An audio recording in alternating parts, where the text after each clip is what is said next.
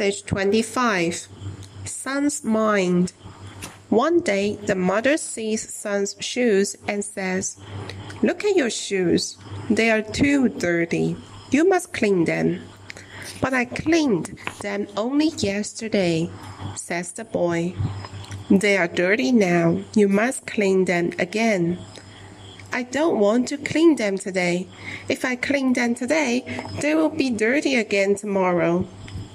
All right, Sun's mother says. In the mor- in the evening, Sun comes back from school. He is very hungry. He asks his mother to give him something to eat. You have breakfast in the morning and you have lunch at school, son, his mother says. But I'm hungry again, cries Sun. Oh, hungry again? But if I give you something to eat today, you will be hungry again tomorrow.